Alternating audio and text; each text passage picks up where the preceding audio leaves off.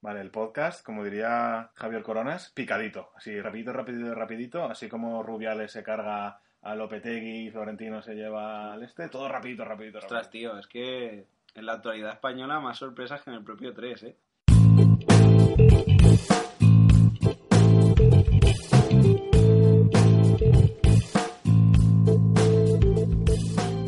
Vidialantes.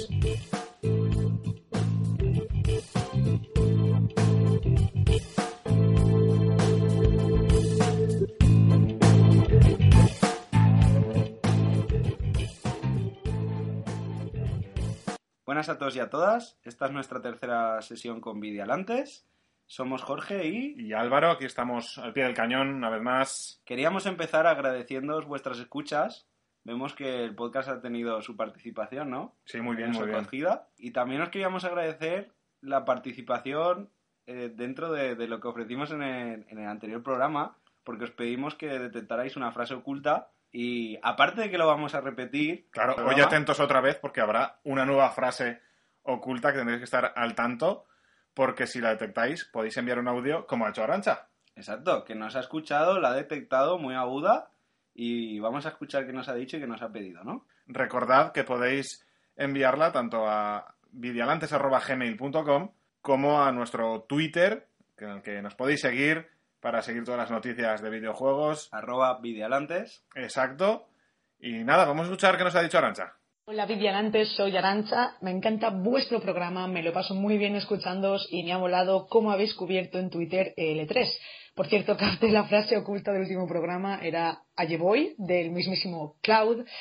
Y aprovechando el E3 y todo lo que se ha dicho en Twitter, me gustaría que comentarais el, um, la polémica vertida, que no debe ser una polémica, en el de Last of Us 2, concretamente en el tráiler, por el beso de Ellie.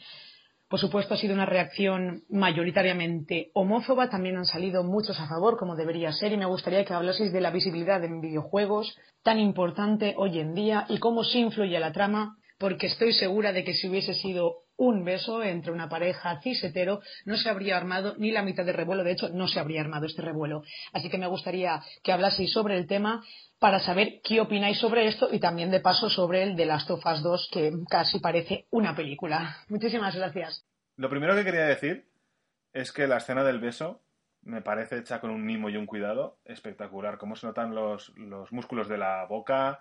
Es el mejor beso de la historia de los videojuegos hasta ahora. Me parece una pasada, es súper realista. Y luego, por otro lado, no está hecho bajo una mirada masculina. Es un beso muy normal, es un beso que no pretende llamar la atención a, a esas miradas sucias. Y me parece por ese lado un acierto.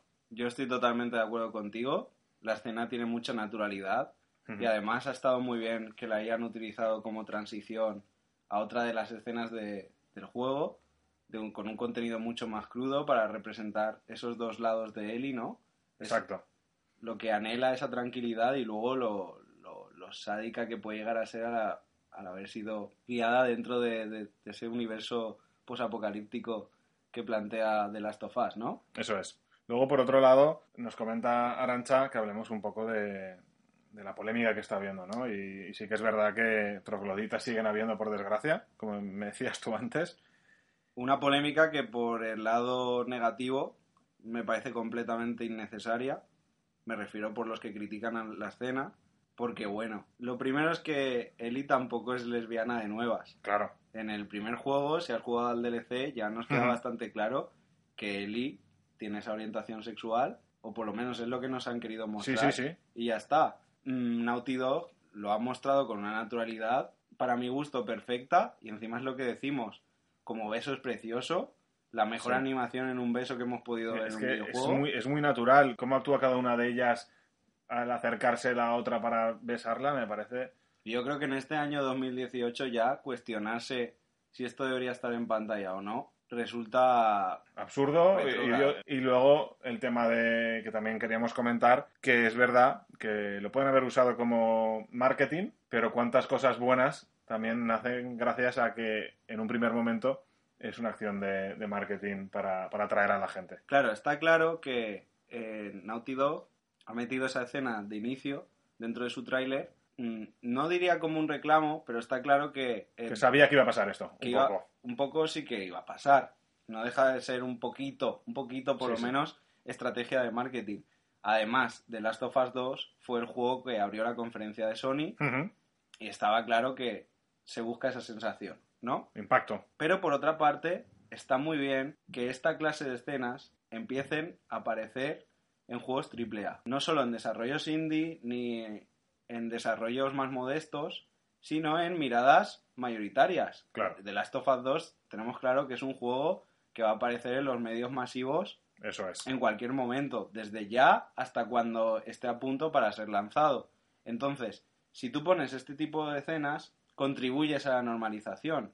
Entonces, pienso que es tarea de los AAA también ir con la marea cultural, es decir, ayudar a educar, que Sí, es a sí, lo sí. que estamos. Si los AAA tienen esa potencia, como vimos, por ejemplo, con el caso del último God of War, que puso en boca de los medios masivos que los videojuegos podían ser sentimentales, Algo que sabíamos todos. algo que sabemos todos y hemos jugado a, a cualquier juego que no sea solo lo que nos venden mayoritariamente, Sí, que, has- que no hasta- sea el FIFA y disparos. Exacto, que hasta ahora tú vas a, pongamos un game y te venden ahí, bueno, te venden no, la gente pide Kawadudy y FIFA, ¿no? ¿Qué has dicho, cabrón? Kawadudy. sigue, sigue. Los medios ponían la figura paternal de Kratos como ejemplo de cómo ha madurado tanto la saga como el medio de los videojuegos. Pues bien, este beso lésbico también sirve para que los medios masivos lo pongan en boga y lo veamos todo como lo normal que es. Es que es natural, es que no hay ningún problema. Entonces, si todos estos machirulos de manual no se sienten cómodos jugando a The Last of Us o a cualquier juego que tenga estas posibilidades, como puede ser el reciente Assassin's Creed Odyssey, que permite que los dos personajes protagonistas tengan romance con miembros de, de cualquier sexo. Claro, o sea, ya pasó en el Life is Strange, que te, te daba la opción de, de besar a, a Chloe o al chico que ahora no me acuerdo cómo se llamaba. exacto. Oye, eh, es que, gente, o sea, Bienvenidos al mundo real. Bienvenidos al mundo real. La homosexualidad existe, la bisexualidad existe. Está muy bien que los AAA den visibilidad a todo esto y normalicen la situación. Cultura y educación. Yo creo que dentro de esas bases está genial. Perfecto, pues ya sabéis, estar atentos porque diremos hoy otra frase y si la captáis nos podréis enviar ese audio.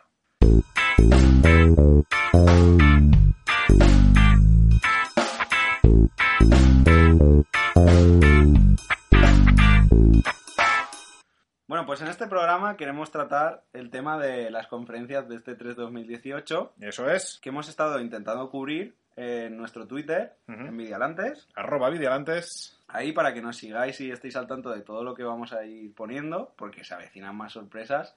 Tenemos que recordar que Vidialantes es una página en construcción. Exacto, Y bueno, vamos a ir desmigando conferencia por conferencia. conferencia por conferencia y vamos a ver qué opinamos cada uno de nosotros, porque hemos estado ahí en plan tag team, dándolo todo. Y bueno, comenzamos con EA.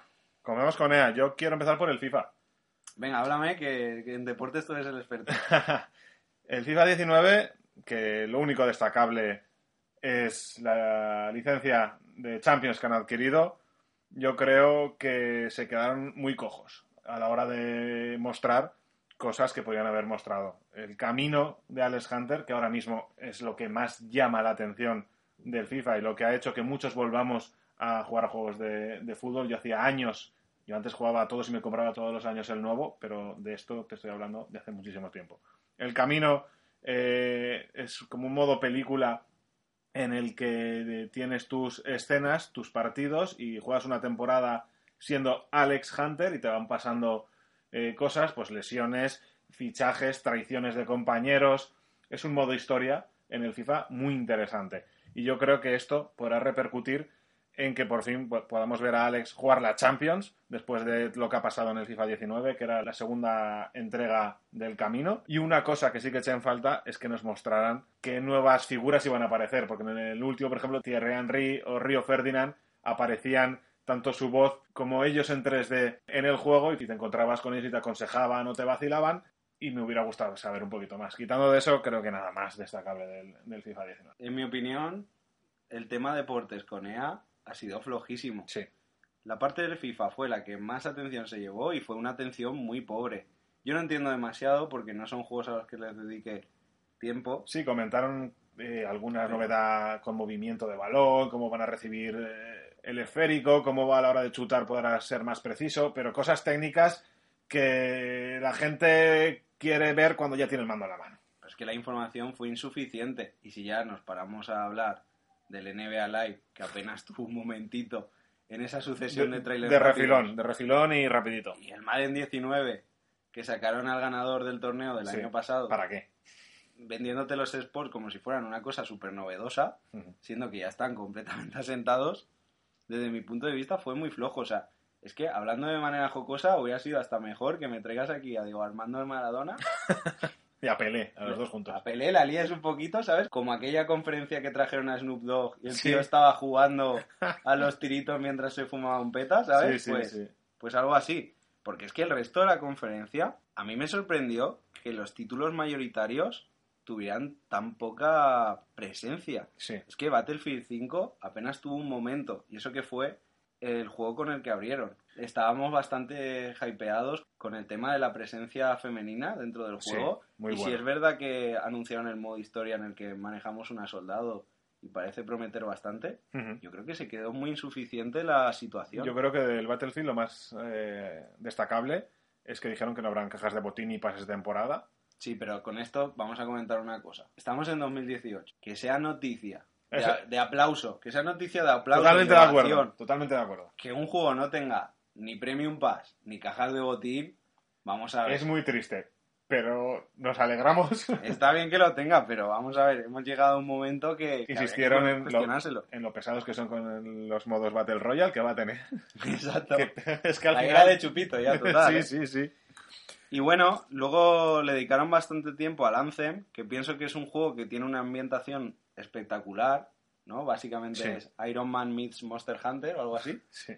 ¿No? Pero es un juego que yo de momento tengo mis dudas. Creo que puede tener un downgrade, todavía no, no lo tengo muy claro, pero por lo que se ha visto, yo diría que es posible.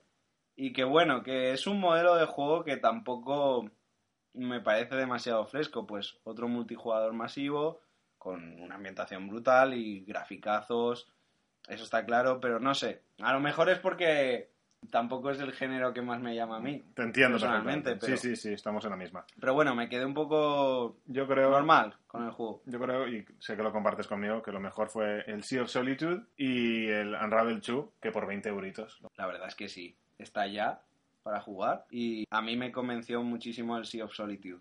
Es un juego que, que destila Team Ico Mm, sí, por todos los lados esa es la... y yo creo frase. que yo creo que Yo Make Games además hizo una presentación, la desarrolladora que salió tenía mucha ilusión por el juego y prácticamente fue lo mejor de la conferencia, es que fue una desarrolladora hablando con ganas de su juego. También es que ser lo mejor dentro de lo triste que fue esa conferencia. Pero Eh, es sí. que otro momento a comentar es el juego nuevo de Star Wars.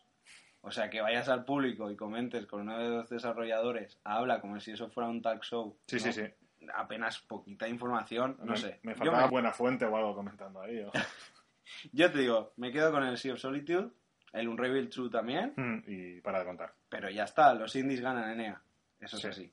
Hablando de que la conferencia nos dejó muy fríos y que luego haremos un ranking, si nos acordamos, de cuál nos gustó más y cuál menos, de momento esta se estaría entre la más baja, seguro. EA seguro, es que el ritmo yo lo vi incomprensible. O sea, tus títulos mayoritarios son los que menos presencia tienen, quitando el Anthem. Entonces pasamos a Microsoft y nos dejamos ya con ella. Yo, de Microsoft, así lo primero que me llamó la atención fue la segunda parte del Ori and the Blind Forest, el Ori and the Will of Wisps, que sale en 2019. Un juego con una pinta preciosa como el primero. Sí. Yo creo que es un imprescindible. Es el tipo de juego que me gusta a saco. O sea, La diseño artístico brutal. Las escenas, la historia, todo. Un, un juego que llama la atención. Pero si hablamos de juegos de llamar la atención, yo lo siento, tengo debilidad. A mí FromSoft me tiene compradísimo y el Sekiro Shadows Die Twice Otro de 2019. para 2019 que se va, pero se lo perdonamos porque tiene una pinta Yo- increíble. Yo lo vi y pues estaba acabando ya la conferencia de Microsoft y lo que tenía en la cabeza seguía siendo el Sekiro. Es que Dije, samuráis, samuráis. lo que te decía de destilar, este juego destila Tenchu, Sí. ¿te acuerdas? Que además es de la misma compañía, Sí. por todos los lados. Y bueno, apostar por un jugador no tendrá multiplayer, pero eh, pienso que Miyazaki, el director, ha querido cambiar de tipo de experiencia. Y bueno, sabemos que este tipo de juegos son un reto, Sí. hay que tomárselo con paciencia. Viene de quien viene, ya lo has dicho tú. Y esta vez, pues, vamos a ser un samurái. Con Activision. Parry, parry, parry, parry por todos los lados. y el ganchito. Vemos que esta vez parece ser que va a haber un poquito más de historia, a lo que nos tienen acostumbrados los juegos de FromSoft. También porque como el personaje no va a ser tan customizable, Sí. quizá la historia sea más cerrada en ese sentido. No tanto dejado a la interpretación como otros juegos de, de la marca Soulsborne, ¿no? Sí. Pero vamos, para mí no imprescindible. Y otro juego que tiene una pintaza increíble ha sido el Devil May Cry 5, ¿eh? Hombre, con Nero en el tráiler, que Nero con pintas de influencer, ¿no? un gameplay muy sangriento el que mostraron, que eso, que eso está muy bien. Y un Nero muy macarra, ¿no? Muy... A mí me moló mucho. Un Nero con un toque muy occidental. Vemos que también vuelve Dante, como no. Sí. Habrán Y tres personajes jugables. El encapuchado tiene que ser Virgil. El Virgil seguro. Segurísimo. ¿Tú qué votas? Yo, Yo sí, sí, sí, sí. Le roba el brazo seguro. Importante saber que va después del cuarto, Exacto. cronológicamente hablando. Que podría, a veces, ahora que está de moda las precuelas y todos estos rollos al- cuenta- alternativos que pasan a la vez, no, esto va después del cuarto. Teniendo en cuenta que Nero es el protagonista, mola. Mola mucho lo del brazo robótico nuevo. Sí, sí, que sí. puedas surfear en el aire con el brazo robótico. El gameplay es espectacular. eh, animaciones de batalla super fluidas. DMC en estado puro. Yo no le puedo pedir mucho más. Otro que me gustó muchísimo fue el Captain Spirit. Hablamos antes de Life Strange. Esto va a ser un antes de Life Strange 2, porque el juego en breve va a salir y ya gratis. Y las decisiones que tomemos en este juego tendrán influencia en el Strange 2. O sea que, aparte de la pinta espectacular que tiene el juego, si encima ya me lo pones para ir calentándome para ese Life is Strange, pues me- mejor que mejor. Esa idea en una aventura gráfica me ha gustado muchísimo. O sea, que puedas cambiar los acontecimientos del próximo título de la franquicia Es impresionante. con un juego propio que encima va a ser gratuito y además que tiene una pinta súper guay, ¿eh? 26 de junio. Muchas ganas también. Perfecto. Más cositas del eh, Bueno, luego hemos tenido el Fallout 76, por ejemplo. Fallout 76, que da para hablar más cuando hablemos de Bethesda. Pero sí, pero que tiene muy buena pinta Tiene pinta, sale en nada, y tiene un mapeado cuatro veces más grande que el anterior. Yo creo que ahí lo podemos dejar. apuesta muchísimo en online y 14 de noviembre de 2018. Está aquí al lado. Yo creo que Bethesda en, con Fallout está apostando muy fuerte. Luego tenemos juegos pequeñitos que ya veremos, por ejemplo el retorno de Battletoads, Sí. que es bastante emocionante. Un arcade muy querido que va a volver. No sabemos nada todavía, pero vuelve. El Jump Force, que a mí me sorprendió ver anime en la conferencia de Uf. Microsoft, Sí, con un toque muy americanizado, ¿no? sí, un- demasiado 3D, ¿no? Este tipo de juegos funcionan mejor, considero yo, de... Unos De gráficos muy, muy remarcados, muy Sí. realistas, tirando. Aparecía Naruto, aparecía One Piece, aparecía Dragon Ball Y. y Death ese, Note. ese plano final es lo que me dije, ¡madre mía! Vamos, todos estamos deseando darle de tortas a Light. Yo no. y lo A ver, sabes. pero Light contra Goku tiene poco que hacer porque no puede apuntar el nombre de Kakarot. Eso, eso es cierto, pero sabes que yo soy de Light. Por eso te lo digo. Pero es un juego que hace 10 años me hubiera ido corriendo porque me hubiera picado la cartera y que a día de hoy, cuanto más lo veo, quitando el final que estábamos comentando, menos me compraría. Yo de momento me mantengo neutro con el juego porque a pesar de que tiene pinta de que le han dedicado bastante al apartado gráfico, Sí. van a intentar solapar los errores del anterior. Es que a mí no me ha convencido mucho el apartado gráfico, ¿eh? Es decir, Es que el anterior, además, tenía muchos errores. Hablando mal y pronto, era un truño como una catedral, el anterior Jump. Entonces, mm, no sé, yo de momento neutral. A mí un juego que me ha dejado muy loco es el We Happy Few, que la premisa es muy interesante.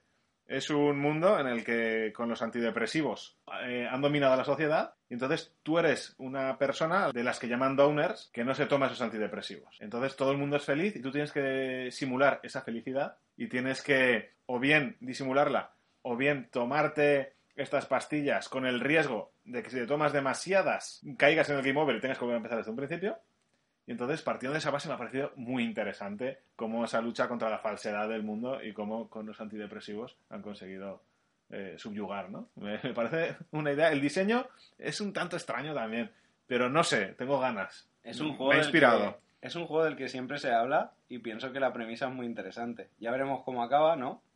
Pero en principio, pues es una propuesta muy interesante y esperemos ver títulos de este corte Sí, sí. intenten arriesgar con nuevas ideas, también promocionados en la feria. Sí, porque es como, tenemos que matar, porque los que son felices matan a los, a los que Sí, es están tan tristes. Entonces es como, sobrevive a esto y que, que- no te pillen porque a los downers los matas por no tomarse la droga. Otro juego que me pareció bastante guay fue el Dying Light 2. El Dying Light 1 me pareció un juego muy notable, juego de zombies en primera persona, pero que, que tenía su calidad. Desconozco si pasó desapercibido o no, si es un juego de, de mucha factura, pero el 2, lo que mostraron, a mí me gustó.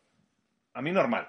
Es decir, no me disgustó, pero tampoco dije, lo quiero ya. También es ¿sabes? verdad que a mí estos juegos me gustan, ya lo sabes. Luego Mm. hablaré del que me tiene enamoradito. Pero mm, una propuesta pues interesante. Dentro de todo lo que mostró Microsoft, pues un juego más que llama la atención. Hay que decir también, nuevo contenido para el Sea of Thieves. A mí me encantan los piratas. Soy muy fan de los piratas. Y el juego necesitaba contenido urgentemente. Por eso, una de las cosas que más me han gustado de todo el E3 en general es que hemos visto varias cosas de piratas a lo largo de, de las conferencias. Sí, ha sido el E3 de los piratas Sí, y sí. de los samuráis, ¿eh? Sí, sí, y estoy muy, muy on fire con eso. Y lo que dices tú, era muy necesario. Y a ver si así con estas dos expansiones pueden mejorar un poco el juego. Luego el Tales of Vesperia Definitive Edition. Ese remake que tanto quería yo. Dentro de poco tenemos cita con un JRPG de calidad, juegazo muy esperado y encima con textos en castellano. Eso iba a decir. Y traducido para mí, claro por que fin, sí. por fin. Como- Después de no poder jugarme a los Yakuza y a los Danganronpa, ya no te daré por saco y podrás jugar al Tales of Vesperia tranquilamente. Exacto. El Forza Horizon 4, otro que también quería hablar un pelín, que está ambientado en Gran Bretaña, con diferentes estaciones eh, en mundo abierto, que tendrá múltiples entornos y climas, y a quien les gustan los coches es su juego. Sale el 2 de octubre y 450 coches coleccionables. Me parece una pasada. Respuesta directa a Gran Turismo por Sí, parte de Sony. sí. Y lo que has dicho tú, a quien le gusten los juegos de conducción es una cita que no se puede perder. Luego, dentro de los exclusivos de la compañía, pues abrieron con el Halo Infinite, que bueno, pues ya veremos, ¿no? Yo personalmente juego a muy poquitas cosas de Xbox, entonces Halo Infinite, pues yo de momento me mantengo neutral, al igual que me mantengo neutral con todo lo que han anunciado de Gears of War. Sí, Gears of. War 5 tiene pinta de triple A, creo que plantea dar lo que promete, dar un poco más del universo Gears of War. No creo que tenga mucha diferencia, ya veremos, los entendidos dirán. Y luego con lo que me quedé alucinando fue con lo del juego de Funko. o sea, vamos a ver, tenemos anime y Funko en una conferencia. Salón del manga total, ¿eh? Sí, sí, sí. O sea, ya la próxima no en Los Ángeles, que lo hagan en la Fira y todos contentos. Yo sé de una que se compraba todos los Funkos. Pues yo me quedé loquísimo. O sea, un juego de Funko. ¿Hasta dónde hemos llegado, eh? Sí, sí.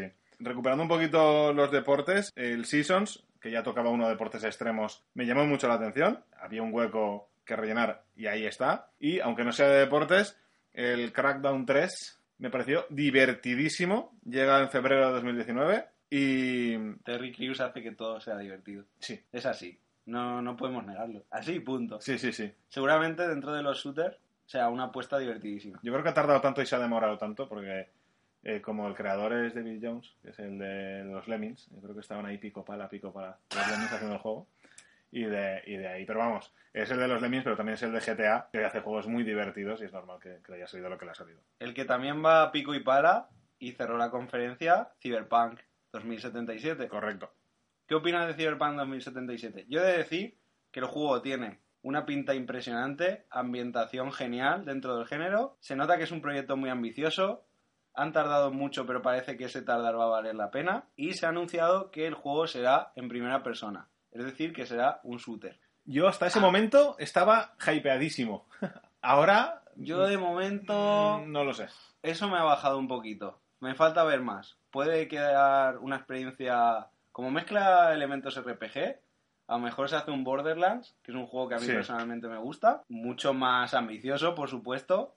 Pero bueno, en cuanto a ambientación, impresionante. El vídeo que mostraron, genial, y yo creo que fue un buen juego para cerrar una conferencia bastante potente. ¿eh? Pues sí, yo creo que siendo de Sony, ya lo sabes que yo soy de Sony, me parece que la mejor, con diferencia, fue de Microsoft y quizás después la de Ubi, pero antes de la de Ubi tenemos que hablar de, la de Square. ¿A ti qué te pareció la de Microsoft para cerrar? A mí la de Microsoft me pareció que fueron los, prácticamente los únicos quitando Ubi un poquito. Vamos, estamos de acuerdo.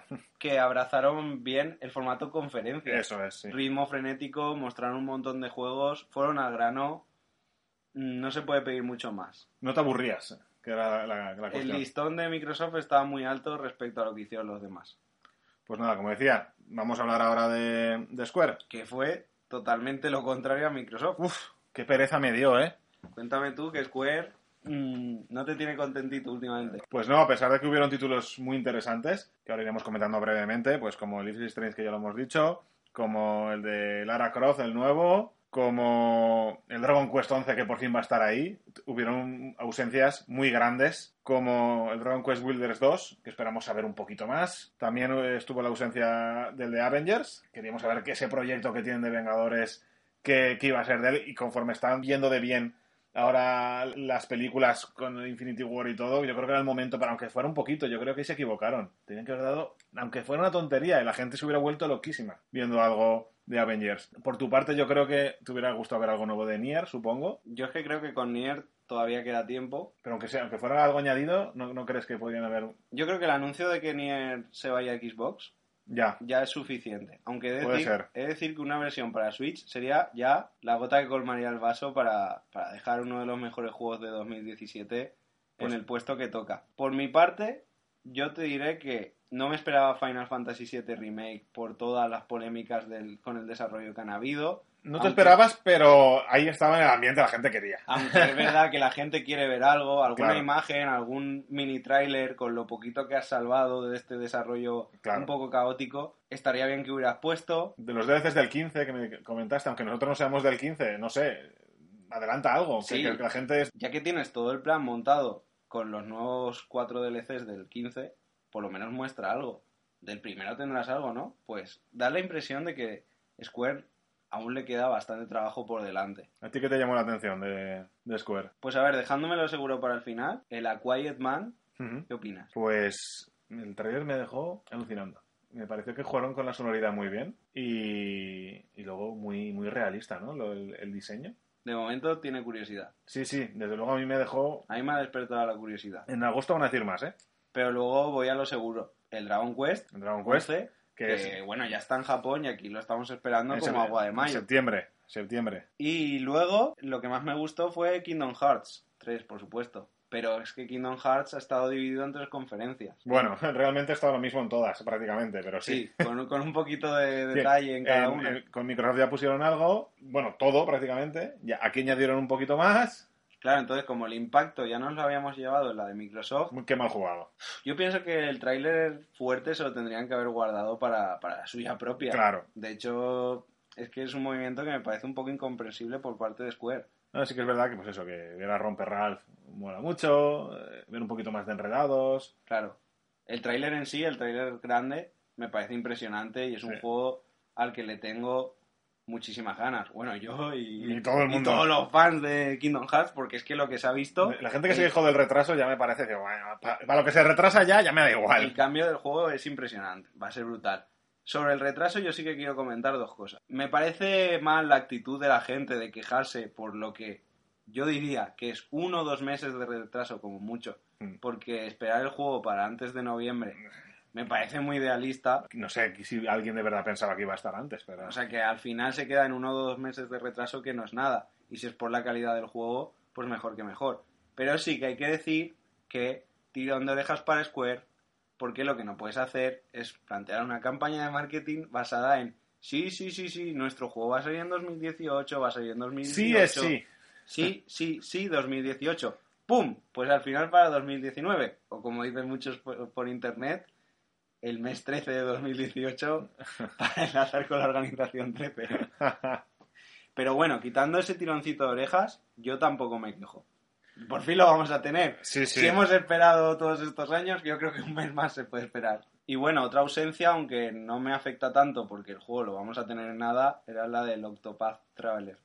Uf, madre mía. Juegazo brutal de Switch. Que me, va- que me la vas a dejar. Te voy a dejar la Switch solo para que lo juegues. Uf. A ese ya el Zelda, Aunque sea- que te picó con un palo. aunque sea, aunque sea probarlo, tío. Madre mía. Vi el tráiler y dije, esto tiene que ser mío. Es un juego que yo ya tengo reservado y, y me apetece un montón. Aunque lo diré después, eh, Nintendo ha conseguido que quiera comprarme la Switch. Hasta ahora no me lo había planteado. Pero después de este 3, luego lo, lo hablaremos bien. Hay que decir, hablando de RPGs, que es una buena consola para eso. Sí, porque sí. también tienes el Xenoblade 2 con el Octopath y yo qué sé, va a venir Fire Emblem, que luego El hablaremos. Dragon Quest 11 seguramente también salga para Switch. Mm, si quieres rol, también va a salir el The World Ends With You. Si quieres rol, vas a tener rol y yo pienso que la Switch es una buena consola para eso. Y luego salió, que ya había salido en Microsoft, pero salió el nuevo jueguito de Lara, Sí, que me ha flipado y ya lo tengo apuntado en la agenda porque me parece espectacular. Una Lara más madura, más importancia al entorno y al sigilo y el gameplay me conquistó. Te prometo que conforme vi la nueva Lara, el nuevo diseño, el nuevo concepto del juego, dando una vuelta y se va a llamar eh, Shadow of the Tomb Raider y me parece que va a ser espectacular porque van a jugar con esos toques fantásticos rollo Indiana Jones y con cosas épicas partiendo de cosas realistas como, como el mundo azteca que es lo que se va a centrar ahora, ahora mismo el Tomb Raider. A tope, con, a tope con tu opinión, 14 de septiembre. a tope con el diseño de Lara y a tope con este nuevo camino que han hecho para Lara. O sea, los últimos juegos de Tomb Raider han sido más que notables. Sí, sí, sí. Así que bueno, una entrega más, nadie le hace ascos, creo yo. No, no, yo creo que más que nadie le haga ascos, es que creo que se van a sumar más adeptos a la saga que antes no, no tenía con este juego. Estoy convencidísimo de que mucha gente va a jugar por primera vez a este. Como luego comentaremos otras sagas, que creo que también le va a pasar. Por último, yo creo que lo último que queda, a no ser que te- tengas tú algo anotado, es aparte de la nueva IP de The Quiet Man, es la de Babylon's Fall. Sí, juego de Platinum Games. ¿Correcto? Solo por eso le tengo ganas. Sí. Es una propuesta que aún queda mucho para que podamos ver de qué va. Nos han dejado ahí el- el detalle y ya Quizá para el. Tokyo Game Show, ya veremos. Pero de momento que sea de Platinum Games, viendo todo lo que han hecho y siendo que uno de mis juegos favoritos de 2017 es Nier Automata y el gameplay va de su mano, yo creo que en ese apartado no nos va a defraudar. Pues nada, me quito el sombrero con... Tío, que nos hemos olvidado de Bethesda. no me extraña. Hablando de conferencias malas, ¿no? Uf, soporífero. A ver, ¿qué ha pasado? ¿Qué ha pasado con Bethesda? Tiros por todos los lados. Sí. Shooters a cascoporro. Los Otter, Que, que no es que lo vea mal, pero claro, como es un género que no tratamos tanto, claro. Aún así, dentro de esto, hay que decir que las propuestas shooter de Bethesda, en general, tienen una calidad que va más allá de- del shooter normal. Es decir, tenemos Prey, que es un juegazo. Se ha anunciado el DLC. Prey Mooncrash. No lo he probado, pero por lo que dice la gente, tiene una pinta espectacular. Ya en el propio tráiler tenía ya pinta. Tenemos el anuncio de Doom Eternal. El Doom anterior tuvo muy buena acogida. Y también la expansión del Wolfenstein 2, que es otro shooter que ha dado mucho que hablar. Esos tres títulos a mí me han llamado la atención dentro del género shooter. No me han llamado tanto la atención el Quake Championship, porque no es un tipo de juego que trate, aunque he de decir que de pequeño jugaba bastante con mi hermano Quake. Pero ese modelo online, tal, de shooter, pues tam- ya no me llama tanto la atención. Prácticamente juego a Overwatch y poco más. Y el Rage 2, que bueno, Ah, juego sí. muy chillón, juego Cierto, muy colorido, veo mucho de Mad Max. Salió, Posiblemente fue lo que más me llamó la atención. salió una banda de rock a presentarlo y a mí me parece que mucho ruido y pocas nueces. Quiero decir, el juego no, tiene, no es que tenga mala pinta, pero me parece que están intentando enmascarar que es otro shooter más. Ujú. Mm, Y bueno, al que le guste lo va a disfrutar. Eso es de luego. Y luego la conferencia, quitando el tema shooter, yo creo que se centró en dos pilares básicos que fue, por una parte, vendernos en esa media horita muy bien aprovechada el Fallout 76, Sí. porque nos explicaron todo del juego. Nos explicaron el tema de que el mapeado es enorme, con los seis distritos, nos mostraron tipos de enemigos, nos mostraron armas, nos mostraron mecánicas de juego, cómo va a funcionar el tema de que va a ser un juego de multijugador online masivo, en el que podemos crearnos nuestro propio grupo, ir jugando con diferentes jugadores para Mm. ir superando retos, ¿vale? Muy MMORPG, pero en sentido Fallout. Y yo creo que es una apuesta segura dentro de Bethesda. Sale en noviembre, sale ya, un juego a tener en cuenta si te gusta el rollito. Y en ese sentido yo creo que la conferencia fue bien. Cuando empezaron con Fallout fue bien, a pesar de que es un título que nos sorprende porque ha salido anunciado, Sí, sí, que ya se ha tratado en Microsoft, pero que hayan dedicado tiempo a decir la fecha, a explicar mecánicas del juego y en total hablarnos del juego en general, yo creo que es algo que otras compañías también tendrían que aprender, porque en este 3 hemos visto muchos anuncios sin gameplay o con gameplay que no sabemos si está scripteado o no Muy descafeinados, sí. y sin fecha. En ese sentido, Fallout 76 ha cumplido lo que prometía. Y luego, por otra parte, la saga de Elder Scrolls, que hemos tenido expansión para el online con Somerset, juego de móvil con Blades, juego de cartas digital tipo Hearthstone con Legends y al final de la conferencia, aunque es prácticamente humo, anuncio del 6, de la saga principal, de Elder Scrolls 6, que salió un paisaje Sí, sí. medieval muy bonito y tal, pero que no deja de ser un anuncio. El juego está en desarrollo. A ver por dónde llevan la saga, ¿eh? Sí, y ale, chicos, ya nos veremos en otra. A ver, mucho material de The Elder Scrolls, pero ¿cuánta profundidad? El juego de móvil, que es prácticamente un Skyrim de móvil, Sí. nos interesa. A mí personalmente no, y a ti yo creo que tampoco. Cero. Luego el Legends, que es el juego tipo Hearthstone de cartas, a mí tampoco me interesa mucho. Y una expansión más para el online, pues está bien, pero tampoco es un anuncio masivo. Entonces, a ver, muchas cosas de The Elder Scrolls, pero muy poca profundidad. Entonces, mucho tiempo de conferencia para juegos que no sé, tampoco nos han llamado tanto. Exacto. Sí, sí. A mí es que me dejó muy frío. Todd Howard salió, anunció todo, se quedó súper a gustito, Ya lo he soltado. incluso hizo la broma de Skyrim para medidor de la temperatura en la nevera, Sí. broma que habíamos puesto en vídeo antes, al final se hizo, ¿verdad? O sea, vamos a empezar a decir cosas serias, a ver, Sí, si, sí, a ver si se a ver si también nos cumplen los juegos que pedimos Claro, el remake de Final Fantasy VII para mañana. y por turnos. Claro. Y- Eso ni, ni se pregunta. Y bueno, mm, por el resto, yo pienso que es una conferencia muy centrada en sus pilares, pero con unos pilares sólidos, No. desde mi punto de vista tampoco. Hablabas del humo y yo creo que los pilares eran humo. Mucho Bethesda, mucho humo, mucho humo. Ahora sí, que eso os había pasado, pasamos a Ubisoft y voy a empezar ya por lo fuerte, porque voy a hablar del Assassin's, del nuevo Assassin's Creed. Qué pasada. ambientado en Grecia, en la isla de Cefalonia en concreto. Y he de decir que yo sé que tú tampoco, eh, yo no soy un fan incondicional del Assassin's. Yo jugué al primero y dije, al primero primero, y dije, qué gráficos más chulos, pero... Y nunca he sido un jugador que ha esperado lo nuevo, pero es que este cambia el panorama totalmente. Con dos posibilidades de jugador, un hombre y una mujer, Alexios y Cassandra, con un mapa enorme, que eso nos gusta siempre, con más componente rolero que en los juegos anteriores. con posibilidad de romance, que es algo que BioWare ha prescindido en Anthem y creo que es un elemento que les va a quitar jugadores por detalle que parezca. Y nada, eh, se podrán reclutar casi a cualquiera, podemos mejorar el barco que ya se podía hacer, pero que va a tener eh, más profundidad si cabe, y que aunque ya queda lejos de, de esos asesinos y capuchas de las primeras entregas, eh, me parece que va a ser el mejor. Los Assassins son juegos que siempre he probado, pero nunca he completado. Son muy bonitos, gráficamente, etcétera, pero nunca me han llamado del todo. Y este me tiene conquistado desde que lo han empezado a mostrar. Es que me parece un cambio para mejor en todo. Está claro que se ha alejado un poco de la fórmula Assassins, pero a la vez nos da un juego en la Grecia clásica que es muy atractivo por todos los lados. Trata la cultura, además mete algún que otro elemento fantástico con el armamento propio de los Assassins muchas opciones dentro de la cultura popular que trata profundización en la historia, profundización en el desarrollo de tu personaje, con la posibilidad de interactuar con otros personajes, un componente rolero que se agradece en la saga. Yo seguramente me lo compré. Yo me lo planteo, porque van a- hay mucha oferta y a todo no podemos, pero me lo planteo. Y como detalle ya final del, del Assassin's, son la cantidad de guiños a 300 que tiene el juego. Es verdad. Cantidad. Eso me, me tiene living. Luego, dentro de la misma línea de juegazos, tenemos el Beyond Good and Evil 2, que es un juego también espectacular, ciencia ficción a tope. El primero es un juego que tengo pendiente, dicen que, que es una joyita dentro del mundo de los videojuegos.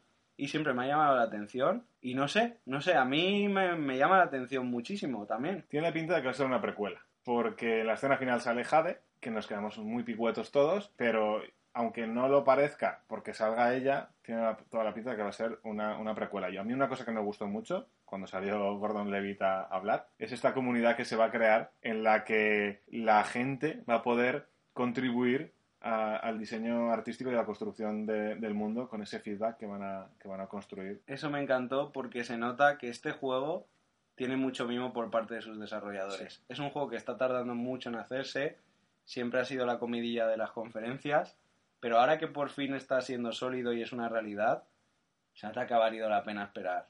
Un juego en el que están mimando prácticamente cada apartado.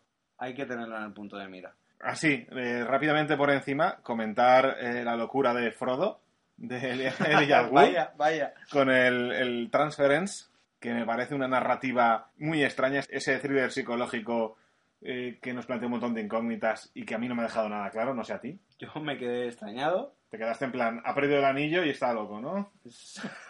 No sé, es un juego que, bueno, ya veremos. Ya qué veremos, pasa. ¿no? De Sí. momento, neutral. Estoy muy neutral con muchas cosas, Álvaro. Sí, sí, sí, te entiendo, te entiendo. Otro de deportes que salió aquí, bueno, de deportes, porque no se puede llamar ni conducción ni nada, pero salió el Trial Racing, que son leches a casco porro, muy divertido, muy... Vamos a ver cómo revienta todo. Hombre, fíjate si había leches, que hasta salió el tipet y se pegó un tortazo con la moto. Salió con la moto y luego se pegó un tortazo.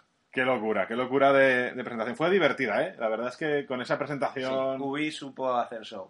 Sí, con, De hecho, con creo- presentó Just Dance. De hecho, creo que junto con Microsoft, solo por el ritmo de la conferencia y porque realmente hubieron buenos juegos, también aprueba, ¿eh? Sí, sí, Ubi yo- aprueba. lo que estamos diciendo antes, yo creo que después de Microsoft fue la mejor y para mí es más de un 5. Sí, para mí también. Aunque sea solo por el Assassin's Creed y el Beyond Good and Evil, Y para mí, otro de piratas, que este es el que de todo lo que salió de piratas lo que más me gustó, fue el Skull and Bones, que me parece un juegazo ya. Esas batallas navales me parecieron espectaculares. Puedes customizar el barco. Además, no solo customizas por estética, sino que es importante qué timón llevas, cuánta tripulación tienes, porque además sale toda la tripulación en el barco.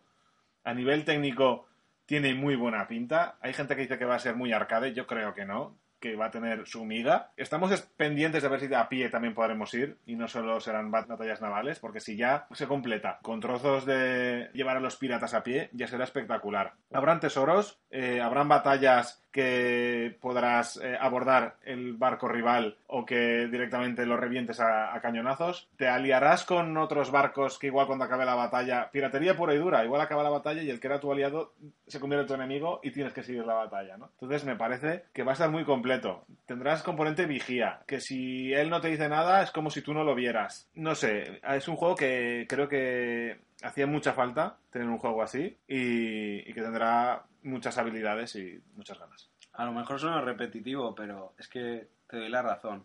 La verdad es que los títulos que ha mostrado Ubi en general tienen bastante sello de calidad, por lo que parece ser, y diferentes propuestas que también hace falta, ¿no? Después de tanto shooter con Bethesda, Claro, ¿no? y cuando te dicen cosas como que el viento va a ser decisivo en no sé qué, dices, ¡Buah! Estás ahí... Sí, se nota que hay mimo, Sí. que va a tratar el tema de los piratas en profundidad. Mm. Y en general yo creo que esos tres juegos de los que hemos hablado, dentro de su ambientación, están tratando de mimar cada detalle, Sí, cosa que se agradece dentro de títulos masivos como es lo que en general nos presenta Ubi. Luego sí comentar también el mimo con Nintendo, ¿no? Por doble vertiente. ya sé por dónde vas. Ese juego de naves espaciales con Starlink, que tiene partner con Star Fox, estará Fox McCloud en la versión para Switch, y luego tenemos el DLC de Donkey Kong para el Mario y Rabbids. Sí. Que, oye, ese juego, Ese juego Vale. es de los que... ese juego parecía un meme al inicio, pero, pero es bastante divertido, ¿eh? Yo cuando más lo veía, más ganas tenía de coger un mando y ponerme a, a jugar. Nunca he sido fan de los Rabbids, de Ah, hecho yo tampoco, al yo principio tampoco. les tenía tirria, Sí, te Y a- entiendo. Y ahora hay que admitir que con este partner con Nintendo se ha hecho una cosa muy divertida y esta expansión con Donkey le da más frescura y es un juego muy divertido. Pienso que las dos cosas que ha mostrado Ubi en compañía de Nintendo han estado bastante divertidas y ver cosas de Nintendo dentro de una conferencia diferente también está guay. Yo de Starlink solo voy a decir que ciencia ficción gracias. Batallas de naves, gracias. Y no solo contra otras naves, también contra monstruos. Muy completo. Sí. Y si encima dentro de la nave puede estar Fox McCloud, ya está todo comprado. Voy a comentar muy brevemente el PC Gaming, porque sí, también estuvimos ahí, en un momento surrealista de la noche. Aguantando la conferencia con muchas comillas. Uf, pero al final, te lo digo, fue con la que más me divertí. Por lo absurdo, por lo surrealista de todo. No sé, al final, La- siendo, aburridísima, al mismo tiempo fue divertidísima. Yo creo que la mente se, se te cruza y También las horas, los cafés, magnifican todo. ¿no? las horas que llevas ya comentando hacen que, que la disfrutes de una manera eh, paralela en, en- en otro mundo, ¿no? Rápidamente, el Points Hospital. Recordando los tiempos en los que nos gustaba jugar al Theme Park World y, y crear también tu hospital, tu parque de atracciones, ¿no? este tipo de cosas. Muy guay. Componente de añoranza. El Rapture Rejects. Pusimos en, en Twitter el tráiler. Que entren a echarle un vistazo porque tiene muy buena pinta. El Noita. Volvemos a época de pixels, muy guay y componente fantástico. El Don't Starve Hamlet, que es supervivencia pura y dura, muy chulo. Es aventura eh, y survival horror, muy, muy, muy, muy guay. El Jurassic World Evolution, que creo que no hace falta decir nada de, de ese juego, es Jurassic Park, ya está, tiene muy buena pinta. Anunciaron en el PC Gaming también el Yakuza, que llega de la mano de Sega. Hombre, yo lo que te iba a destacar de PC Gaming estaba claro. Sobre todo con lo último que hemos hablado. Yakuza 0 y Yakuza Kiwami para PC en Steam. Yakuza 0 a 18 euros. Creo que es un regalo, es un crimen, nunca mejor dicho, comprárselo. Y esperemos que la saga Yakuza tenga más asentamiento en Occidente. Entre esto y los remasters, junto con más juegos de Sega para PC. Porque Valkyrie Chronicles 4 también se va para PC Sí. Títulos muy interesantes en Steam, a los que no debemos dejar de echarles el ojo. Pues cierro con un detalle que quería comentar. El Man Eater. Es un juego de rol en el que eres un tiburón y te vas comiendo peña. Y lo dejo aquí, por todo lo alto. Vamos a pasar a otra conferencia. Echarle un ojo al tráiler porque es muy divertido. Solo por lo, por lo raro, por la extravagancia del juego. Bueno, pues tras estas peculiaridades pasamos a hablar de Sony, que antes de pasar a hablar de los títulos que ha presentado Sony, he de comentar la conferencia en sí. Como conferencia, yo creo que Sony tiene que tomar apuntes. Una conferencia muy floja, Muy Square. sí, apostando por un formato tertulia que aburría bastante a las piedras en los momentos en los que no estaban mostrando juegos y luego muy potentes los títulos que han mostrado, pero dos cosas. Los gameplays no sabemos cuánto nivel de scripteo tienen metido dentro y segundo, fechas. Sony, Hmm, hmm. habla de fechas, por favor. O sea, genial que abras la conferencia con The Last of Us Part 2. Ya hemos comentado que la escena nos ha gustado, Sí.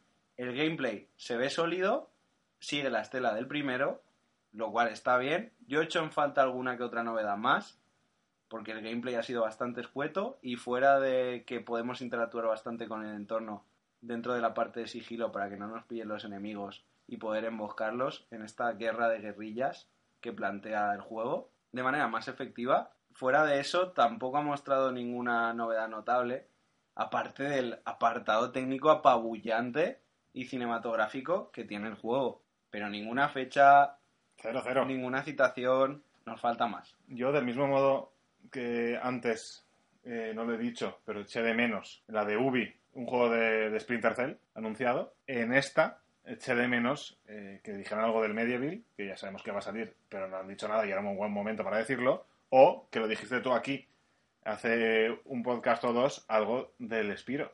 Sí, yo pensaba que algo iban a mostrar, porque además es que se presta, siendo la conferencia que es, pero no. Y es que además, siguiendo la estela de lo que se mostró con The Last of Us 2, tenemos otro título enorme, que es el juego de Kojima Productions, Death Stranding. Todos estábamos esperando ese tráiler Todos. y queríamos ver gameplay ya. Y sí, tenemos otro tráiler más, nos hemos quedado con la cabeza rota de nuevo, otro tráiler que te derrite el cerebro por las orejas, no nos enteramos mucho de lo que pasa, y sí que es verdad que se ha mostrado un poco de gameplay, pero vamos a ver, ponerme a Norman Reedus por los Alpes, caminando, llevando paquetes, sin HUD, sin posibilidades, sin, sin ver cómo funciona el combate, sin ver cómo se interactúa con el entorno aparte de caminar, es que de verdad que parecía un walking simulator. Necesitamos más Kojima, muéstranos un poquito más. Interesante lo de los enemigos invisibles, pero de nuevo, como no se nos ha mostrado cómo funcionan esas mecánicas, se nos queda un poco cojo. De nuevo ha, ha jugado a lo de tráiler que nos deja con ganas de más, muy extrañados. Ha metido nuevas estrellas de Hollywood como personajes. Sí. Por fin ha mostrado personajes femeninos. Buena nota, pero vamos a ver, necesitamos más. No puede ser que en tres años seguidos nos quedemos súper extrañados y sin saber explicar del todo cómo funciona Death Stranding y tenemos muchas ganas de saber más, como pasaba con The Last of Us Part 2. Sí. No tenemos fecha tampoco y bueno, lo que te digo, un tráiler muy bueno cinematográficamente. El gameplay parece que sea un repartidor de Amazon Prime pasándose por los Alpes, repartiendo en un pueblo conquense dejado de la, madre- de la mano de Dios. Huesca. Estoy en Huesca. Pero poco más. A mí me ha dejado frío, no es la palabra, porque siempre es un juego que impresiona mucho, pero con sed. Se puede decir que con sed. Un caso parecido me pasa con otro título que me parece muy potente, que es Shadows of Tsushima, siguiendo la estela de los samuráis, Sí. juego de samuráis de mundo abierto, en el que parece que el protagonista está considerado una leyenda y tiene algunas habilidades que hereda de los monjes y de los ninjas, junto a sus propias habilidades de samurái. Y bueno, parece que nos enfrentamos a diferentes facciones dentro de una ambientación que coge lo clásico de- del Japón feudal y nos muestra una jugabilidad muy basada en el duelo de espadas clásico, muy interesante. El gameplay fue bastante extenso, Muy dinámico. Me pareció dinámico Sí. y espectacular. Diría que son las palabras que utilizaría. dinámico, muy de reacción. De nuevo parece ser que vamos a tener que aprender a cómo jugar con parries y con esquivas, que es algo que le pega mucho a los samuráis. Pero como también junta algunos elementos de ninjas y de monjes, pues tenemos partes de sigilo interesantes, mucha exploración al ser mundo abierto. Promete bastante. A mí, gustándome, creo que el Sekiro le pega una paliza. Ahí ya entra a gustos, ¿no? Sí, está claro, sí, sí. Personalmente yo también me quedo con el Sekiro de momento. Eh, FromSoft es que es sello de calidad. Pero aún así me llamó, ¿eh? El Ghost este me, me llamó la atención. Y en planteamiento me llama más el Sekiro, pero este planteamiento de mundo abierto Sí. dentro de ambientación de samuráis, Interesante, como mínimo. muy interesante y bueno, nos dejó de nuevo con las ganas de saber algo más. Fechas, por favor, Sony, muéstranos fechas. Luego, anuncio muy breve del Neo 2. Japón feudal. Sí, también. El Neo fue un juego muy bien recibido, bebe mucho de los Soulsborne también, muy desafiante, con un componente de frustración muy fuerte, De- las cosas como son. Todo infestado de demonios. todo infestado de demonios. Si Shadows of Tsushima es bastante histórico, por lo que parece. Este es muy fantástico, pero fue un anuncio muy breve. También breve el Derazin, no sé cómo llamarlo bien, Derazin creo, que es un juego de FromSoft para PlayStation VR y me pareció una premisa muy interesante porque, bueno, ya estás viendo que tengo debilidad por FromSoft Web, Sí, sí, sí. pero me pareció interesante dentro de que no me interesa mucho la realidad virtual, que fuera una aventura gráfica para realidad virtual con una ambientación muy Bloodborne Es un a lo detalle. puro. Es un detalle. Eh, anuncios breves pero bastante interesantes. Luego lo que para mí fue de lo más gordo, Resident Evil 2 Remake. Estoy enamoradísimo. O sea, Capcom, esta vez no le puedo decir nada. El Engine como motor gráfico luce brutal en Resident Evil 2.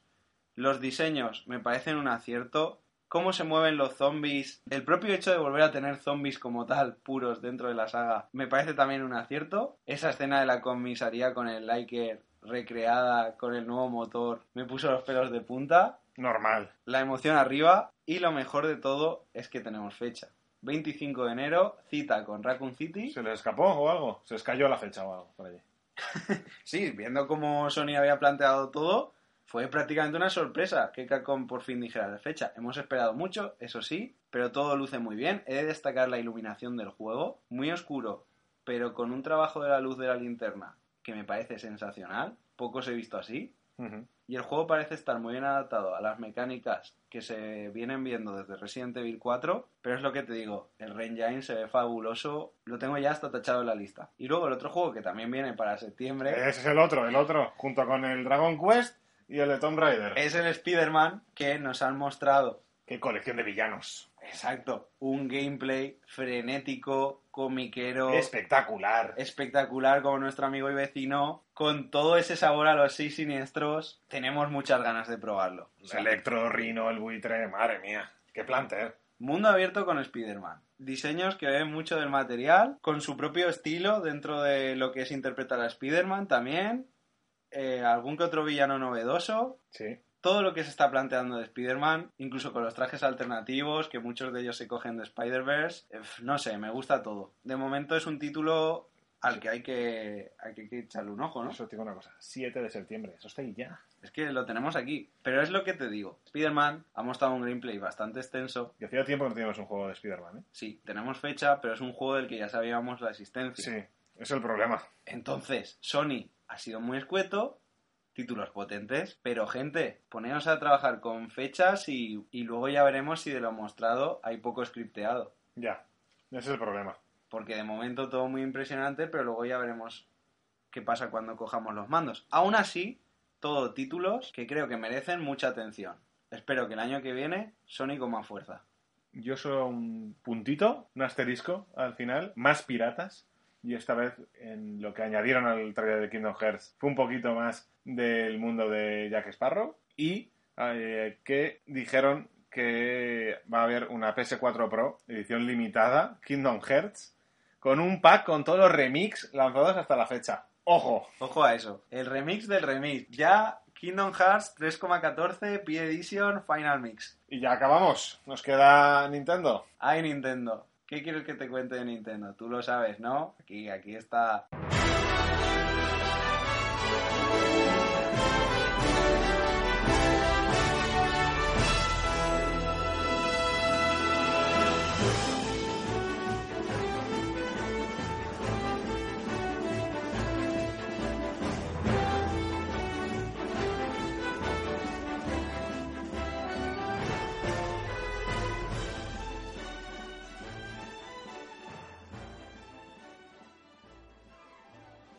A ver, Nintendo, ¿qué te ha pasado? ¿Qué te ha pasado? Vamos a ver. A Nintendo le pasa como Sony con las fechas, a ellos les pasó con los juegos. Que se les cayeron unos cuantos juegos antes del Smash Bros. Así, se ve que... ¡Ostras! ¿Qué ha pasado? Tenemos ausencias notables. Uf, El juego de Retro Studios, ni humo. Yo sí. ni humo. Sabemos que va a salir en 2019, pero poco más.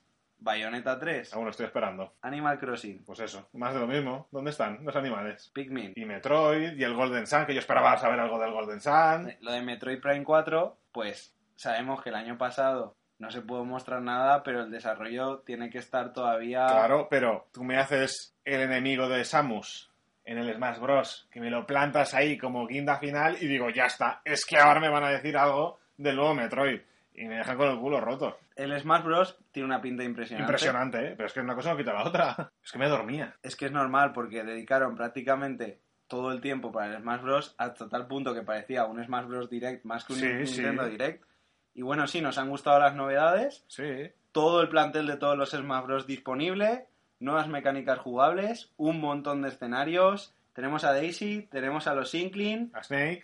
Snake que volvía, tenemos a Ridley, como has comentado, que es una incorporación esperadísima. El juego pinta espectacular y lo tenemos prontísimo, el 7 de diciembre. De momento, eso es algo de lo que Sony sí que podría tomar nota, siendo que es un título muy fuerte dentro de la Switch.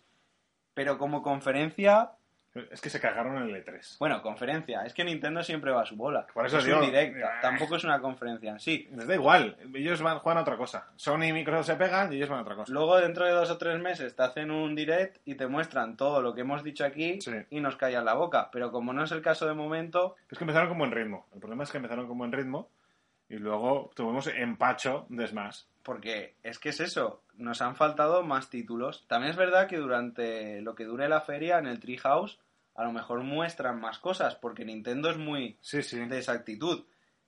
Pero es que nos faltan bastantes títulos por ver. Aún así, lo que vimos del Fire Emblem Three Houses me gustó muchísimo. La saga por fin se va a Switch y con ello muchos cambios. Vemos que va a haber bastantes cambios en la mecánica jugable, pero se ve un juego de mucha calidad. Lo único que espero es que no hagan la perrada de dividir el juego en tres, como hicieron el- con el Fates, porque no creo que sea una decisión comercial muy acertada, pero por el resto el juego pinta muy bien. Luego el Mario Party, que creo que es un juego que se mueve muy natural dentro de la Switch, Sí. Típico juego para jugar con amigos o familiares tranquilamente sin comerte demasiado la cabeza. El DLC del Xenoblade 2, que me parece un puntazo porque casi parece como un juego dentro del juego. eh, parece que no va a ser. Así como te comentaba que el DLC de Breath of the Wild me dejó un poco seco, este DLC sí que tiene pinta de ser el tipo de contenido que nos gusta a nosotros. Más rol para una propuesta que ya era interesante. Creo que los fans del juego van a lanzarse con todas a por él. Vimos un poquito de apuesta a los indies con el Hollow Knight, que yo ya me lo he comprado.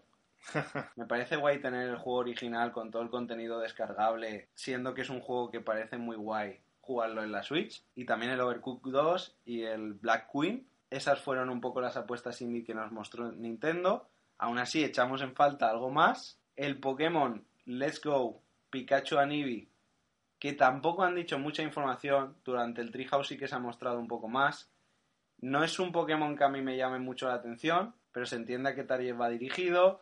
Es una decisión de la línea principal. Vamos a tener la línea principal en 2019, así que en general todo bien es un juego que si te ha convencido de primeras te va a seguir convenciendo. Y luego te parecerá raro, pero aparte del Smash, lo que más me ha llamado la atención... Que a mí no. Es el juego con el que abrieron.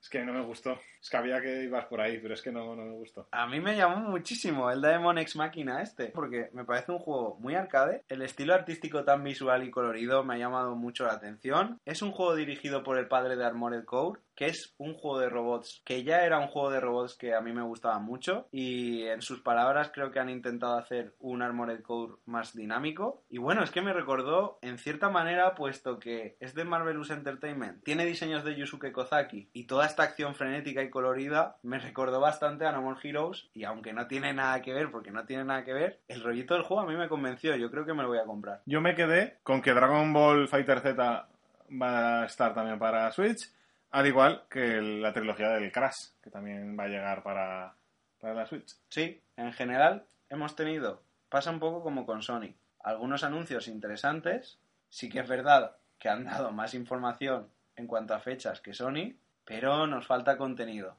Por lo tanto, tenemos que tirarle de las orejas tanto a Sony como a Nintendo. Antes de cerrar del todo sobre Nintendo, quiero decir una cosita más sobre el Smash, y es que después de ponerme a Ridley prácticamente matando en plena pantalla a Mario y a Mega Man, no tienen excusa para no poner a Travis Touchdown de personaje manejable dentro del plantel, porque ya creo que con esa escena hemos tenido suficiente violencia. Y también poner representación del Golden Sun. No solo queremos un Golden Sun nuevo, sino que queremos representación del Golden Sun como personaje jugable en el más.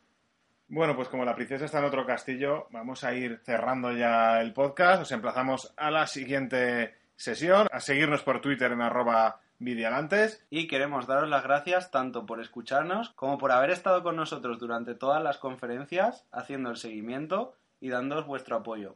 Muchas gracias. Thank you.